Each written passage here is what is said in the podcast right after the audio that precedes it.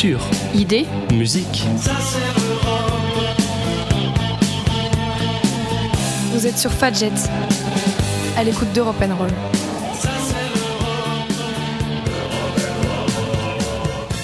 Bonjour à toutes et à tous, c'est Annelle sur Fadjet et vous êtes bien à l'écoute d'Europe Roll, votre émission 100% européenne préférée.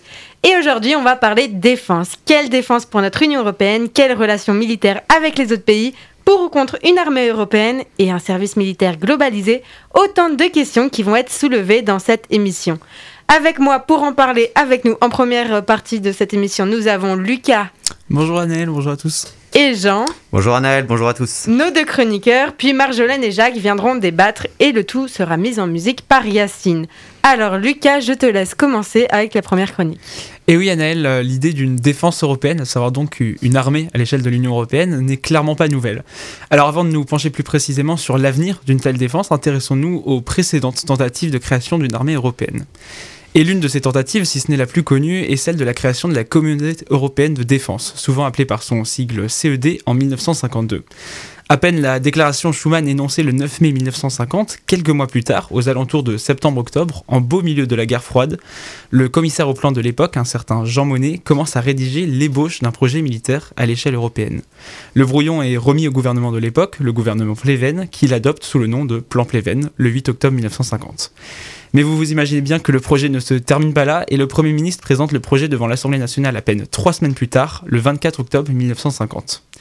À l'époque, l'Assemblée approuve le plan à une large majorité, notamment du fait que le gouvernement rassure les députés en précisant que les soldats allemands seraient intégrés dans l'armée européenne et dispersés sur tout le continent.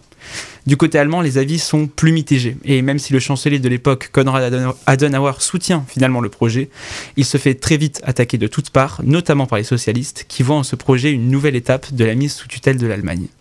Tout cela conduit le chancelier à déclarer devant l'Assemblée allemande, le Bundestag, que si la République fédérale d'Allemagne participe au projet, il faudra qu'elle ait, je cite, les mêmes devoirs, mais aussi les mêmes droits que les autres pays. Le 24 juillet 1951, un accord intermédiaire est finalement trouvé, puis adopté par le Parlement représentant les six pays de la CK. Le traité est signé en 1952 à Paris et commence alors une véritable querelle pour ratifier le traité dans chacun des pays. La ratification française se fait de plus en plus attendre et les débats sont houleux au sein de l'Assemblée nationale. Et avec la mort de Staline en 1953, les sédistes, à savoir les partisans de la communauté européenne de défense, sont privés de leur principal argument. Le traité sera finalement rejeté en France, l'Italie suspendra sa ratification. En bref, le projet de la CED est un échec sur toute la ligne. Par la suite, nombreuses seront les micro-tentatives de relancer la construction d'une défense européenne. Par exemple en 92 avec la signature du traité de Maastricht, qui souhaite instaurer une politique étrangère de sécurité commune. Seule petite avancée notable en 1992, la création d'Eurocorps, une petite armée rassemblant des soldats de 5 pays et 5 pays associés, qui n'a cependant toujours pas fait ses preuves quasiment 30 ans plus tard et qui n'est quasiment jamais intervenue à l'étranger. Cette politique est censée constituer un des piliers de la nouvelle Union européenne, et bien qu'elle soit confirmée par le traité de Lisbonne en 2007, elle n'a en réalité que très peu d'influence et restera toujours sous la tutelle de l'OTAN. Mais les choses pourraient peut-être être amenées à changer, preuve en est la déclaration d'Emmanuel Macron l'an dernier que l'OTAN est, je cite, en état de mort cérébrale. Le président français, qui avait basé une grande partie de sa campagne électorale sur l'Europe, n'a en effet jamais caché son, souhait de créer une armée européenne et de se défaire de l'OTAN, où les puissances hors Union européenne ont selon lui trop d'influence. Les premiers visés par, cette déclaration étant bien sûr les États-Unis. La question reste naturellement de savoir s'il ne s'agissait que de paroles ou si les actes vont suivre, mais aussi de savoir si dans l'Europe si divisée que nous avons aujourd'hui, il va être possible de trouver un consensus ou du moins un accord. Il n'empêche qu'avec la crise sanitaire de ces derniers mois, la défense européenne, je pense, ne semble plus être une priorité. Merci beaucoup Lucas pour cette chronique claire qui nous présentait donc la défense européenne. Euh, Jean, c'est à toi, de quoi vas-tu nous parler? Oui, alors merci Annelle. Alors aujourd'hui, je vais vous parler de la coopération franco-allemande et européenne dans différents projets d'armement du futur. Donc comme vous en doutez tous, le développement d'une industrie de défense puissante et coordonnée au niveau européen est un enjeu majeur et une condition incontournable pour que les pays européens puissent acquérir une véritable autonomie militaire et stratégique, et qu'ils puissent penser la défense du continent au-delà de l'OTAN et du parapluie américain. Parce que bon, euh, aujourd'hui on a le sentiment que les USA utilisent l'OTAN pour vendre leur matériel militaire, comme le montre par exemple la récente décision allemande d'acheter des avions de chasse F-18 à Boeing. En outre, on sait que les USA, via leur réglementation ITAR, peuvent bloquer l'exportation de matériel militaire si celui-ci comprend des composants américains. Tout l'intérêt pour les Européens de s'unir pour se libérer de la tutelle de nos très chers amis du pays de l'oncle Sam. Les principaux projets de coopération intergouvernementale européens dans le domaine de la défense sont donc le développement de l'eurodrone, celui de l'avion du futur ou le SCAF, et celui du char du futur, le MGCS. Alors d'abord, on a l'eurodrone. Donc l'eurodrone, c'est un drone de renseignement financé par la France, l'Allemagne, l'Italie et l'Espagne, et qui est piloté par l'Allemagne avec Airbus en chef de file industriel. Mal engagé un temps, les négociations avec des industriels sont désormais bien orientées. Les quatre pays pensent aboutir à un accord et faire une annonce d'ici la fin de l'année. Le montant total du programme de développement pour ce drôle mâle, pour moyenne altitude longue endurance, s'élève à 7,1 milliards d'euros. Le prix de la souveraineté, indique-t-on solennellement au ministère des Armées.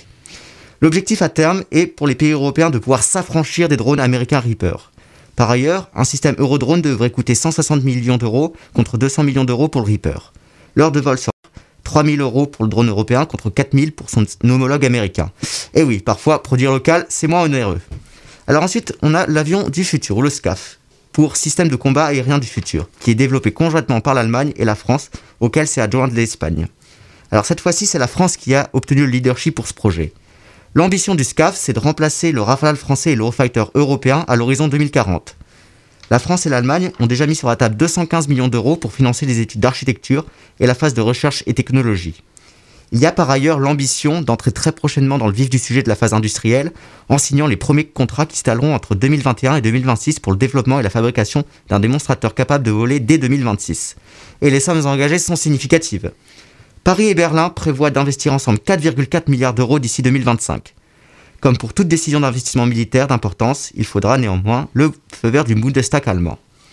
Et donc l'objectif est de décrocher d'ici avril 2021 cet accord, avant la tenue des élections fédérales en Allemagne prévues en septembre. Le programme sera alors trop engagé pour l'abandonner en cours de route.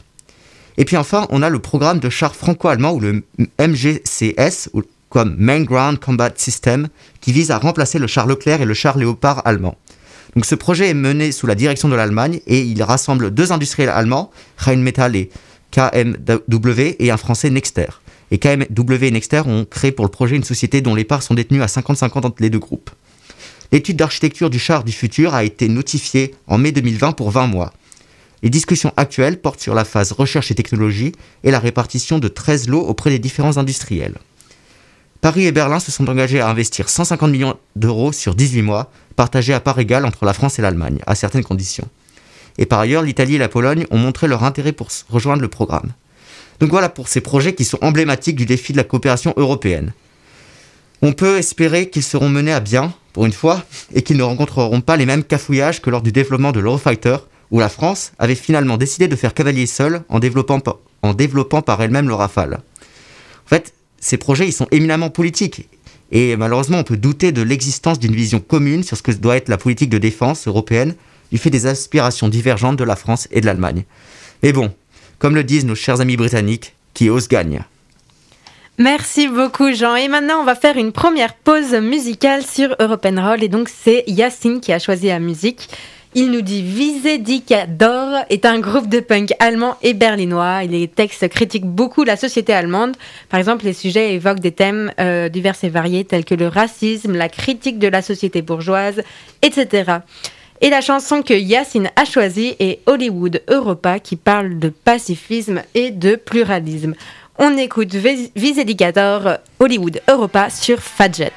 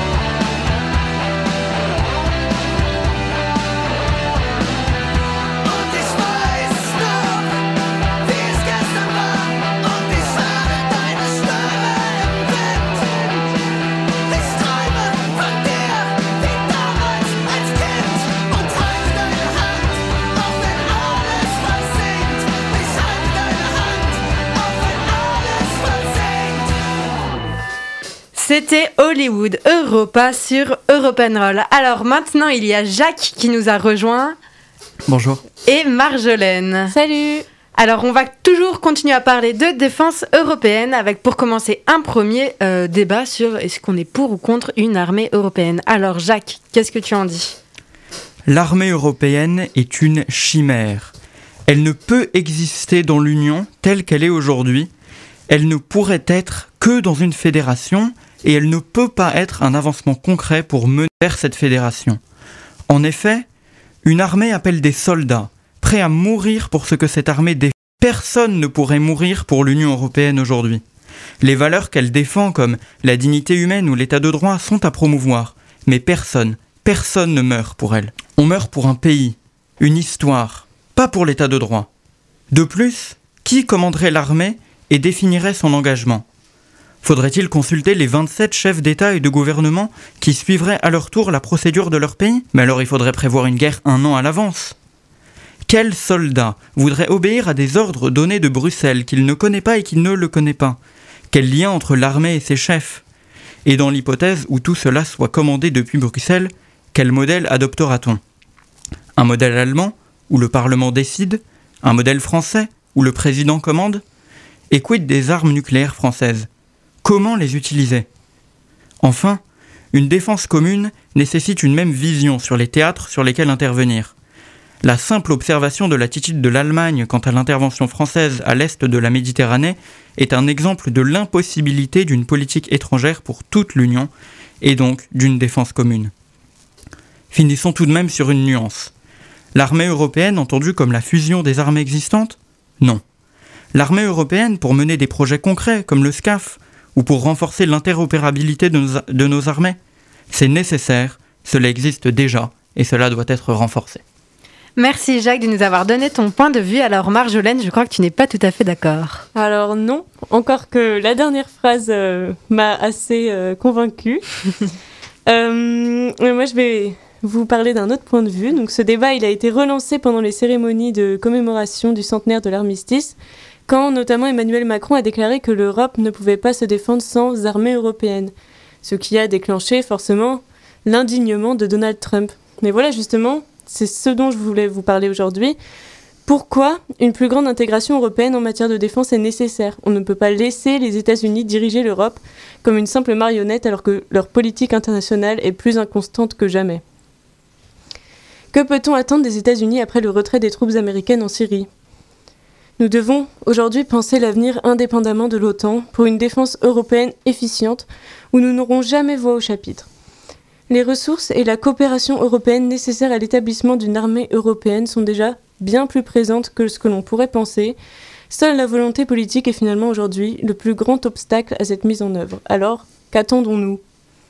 Oui, euh, je trouve ça assez intéressant ce que tu dis, Marjolaine, parce que je pense aussi que euh, l'Union européenne a besoin d'une armée qui justement permettrait de déjà donner un, point commun entre tous les pays, qui permettrait de les solidariser, et puis quand même euh, de, faire face à ce géant que sont les États-Unis.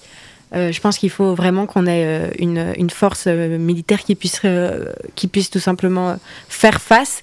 Et actu- actuellement, ce n'est pas le cas. Du coup, pourquoi parler d'Union européenne si ça ne suit pas en matière de défense? Mais dans le- les traités de l'Union européenne, il est inscrit que nous sommes dépendants de la défense des États-Unis, puisque la défense de l'Union européenne est assurée par l'OTAN. Et en plus, comment expliquer à des pays de l'Est, tels que la Pologne, qu'ils devraient se séparer du parapluie nucléaire américain pour euh, aller vers celui euh, de l'Union européenne, où il n'y a que la France qui peut leur, leur donner une telle protection? Oui, après, une, une armée européenne, ça ne veut pas dire qu'on abolit chaque euh, armée nationale. On peut avoir gardé chaque armée nationale, mais avoir en plus de ce qui existe déjà, une armée de l'Union européenne, euh, déjà symboliquement, ça serait assez fort, parce que ça montrerait une meilleure, euh, une image d'une Union européenne forte qui sait se défendre. Et après, euh, c'est quand même assez important d'avoir d'avoir cette image, alors qu'aujourd'hui on a une image d'une Union européenne quand même très divisée, très beaucoup d'inégalités entre, comme tu as dit, les pays de l'Est et plus du centre. Donc ça permet vraiment de regrouper et d'unir plus cette Europe. La, la question du commandement demeurerait et Ceci dit, une, il existe une initiative d'intervention européenne mm. et qui, qui, peut être un, un, point de départ, un espèce de, de corps qui permettent de, de, travailler entre les armées, bien sûr. cependant, la, la, fusion des armées générales, je ne pense pas qu'elle soit possible. Oui, c'est vrai, je voulais rebondir aussi sur la question euh, du commandement, parce que euh, j'ai lu en fait euh, un article sur cette question, et en fait ce qu'il faudrait faire, c'est assurer cette défense européenne à la fois au sein de l'OTAN et en dehors de l'OTAN.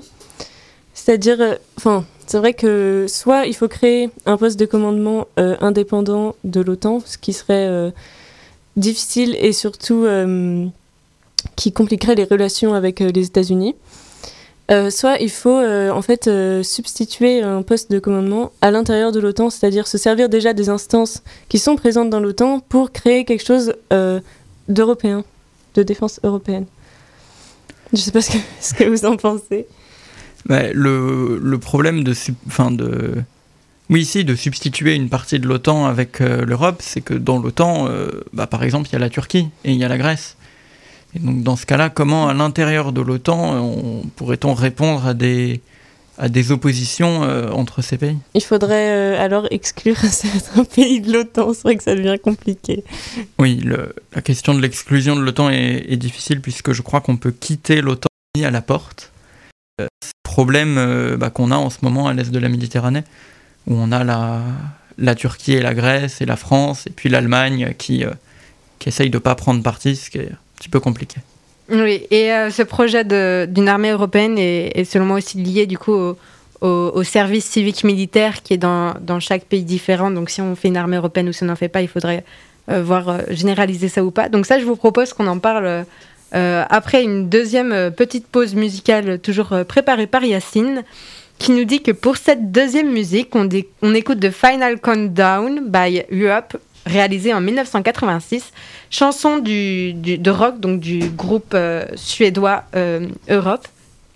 Et le single a été disque d'or au Royaume-Uni et en tête des classements de nombreux pays européens. Alors on écoute The Final Countdown sur European Roll avec Fadjet.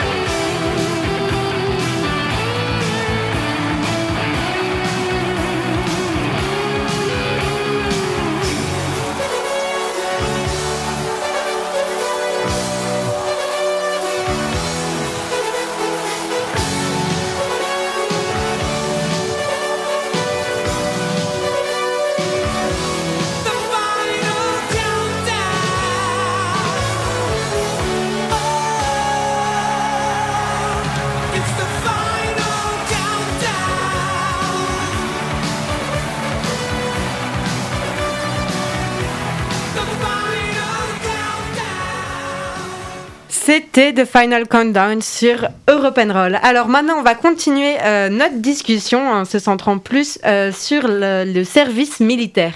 Donc 17 pays européens ont aboli ou suspendu leur système de conscription au XXIe siècle. Le service militaire obligatoire pour tous des 27 États membres de l'Union européenne. Deux, trois États possèdent des forces armées ou ont adopté, ont adopté pardon, pour un système d'armée professionnelle. Donc, euh, dans les pays qui ont, qui ont gardé encore ce service, on a par exemple l'Autriche, la Grèce, la No- Norvège, le Danemark, la Finlande et la Suisse, mais d'autres ne l'ont plus du tout gardé, comme l'Allemagne, l'Italie, le Royaume-Uni. Euh, Marjolaine, tu voulais parler euh, donc des différences entre les des, des services militaires entre les pays européens. Est-ce qu'il y a des pays qui t'ont plus marqué alors dans ceux que tu as parlé, c'était plus, enfin pour le coup vraiment un service euh, militaire. Euh, mais euh, je sais que là il y a, enfin il y a des services plus considérés comme des services plus civiques, Mhm. généraux qui sont euh, dans l'idée de plusieurs pays européens, notamment euh, l'Allemagne euh, et puis la France aussi, qui a commencé en fait à mettre en place ce service. comment il s'appelle déjà? Le service national universel. c'est ça, exactement.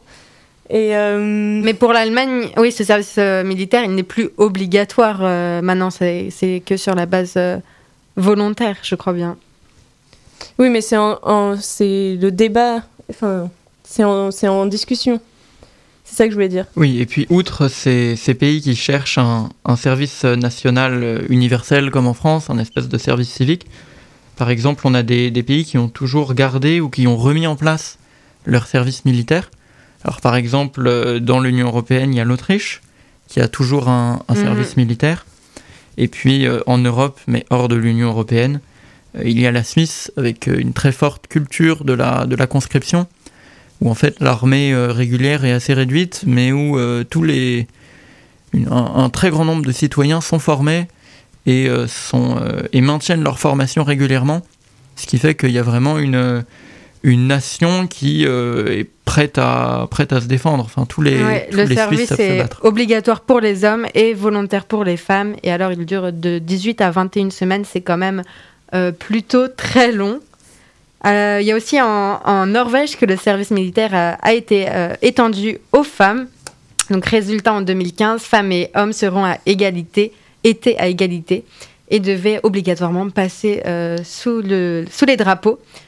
Mais il y a quand même pas mal de pays où le service militaire est devenu euh, facultatif, comme au Danemark, euh, qui le service militaire est donc euh, devenu n'est plus obligatoire. Et la Finlande, ce pays fait en revanche partie des quelques pays européens neutres, comme la Suisse, à avoir maintenu l'obligation de servir et conserver le rôle traditionnel des forces armées. Et donc pour la France, ce qui est assez, ce qui est assez en débat, c'est donc le, service euh, national universel qui avait été proposé euh, par euh, Emmanuel Macron et donc le gouvernement Philippe à partir de 2019. Donc finalement, il est toujours que facultatif ce service national universel et il a quand même euh, beaucoup divisé les Français sur est-ce qu'il est vraiment utile et est-ce que euh, c'est on peut se permettre un pays euh, comme la France peut-il se permettre maintenant euh, de réinstaurer un, service militaire obligatoire?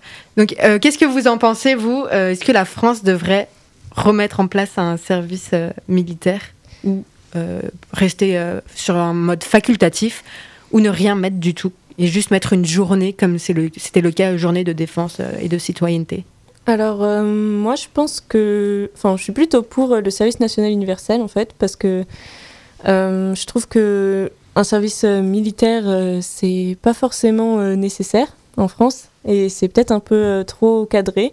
Alors que l'idée du service national universel, je trouve ça très intéressant pour apprendre, en fait, des gestes, par exemple, de. Je sais. Enfin, de d'aide civique et de, euh, de services euh, civiques, d'aide euh, bénévole à plusieurs projets. Et le fait que ce soit obligatoire, je trouve ça, je trouve ça normal en fait parce que c'est enfin, je pense que la, la journée, euh, la journée enfin, la d'appel, oui, la journée d'appel, c'était vraiment, euh, enfin, inutile, c'est- ouais, c'est assez peu. euh, symbolique, Ça- ouais, c'est symbolique au final. Ça ouais, n'a pas vraiment d'utilité. Oui, et puis on n'apprend rien en fait, alors que l'idée d'un vrai service civique où tu peux grandir, apprendre des choses et surtout euh, servir, euh, servir euh, la nation entre guillemets, mais ça fait partie aussi d'une intégrité. euh. Ouais, ça peut permettre ouais, après de renforcer justement ce sentiment d'appartenir à la France. En tout cas, c'est un débat qui reste à continuer puisque aujourd'hui il est toujours facultatif, donc rien n'est toujours acté. Euh, merci beaucoup pour euh, cette émission sur la défense euh, sur Europe Roll, donc sur Fadjet 94.2.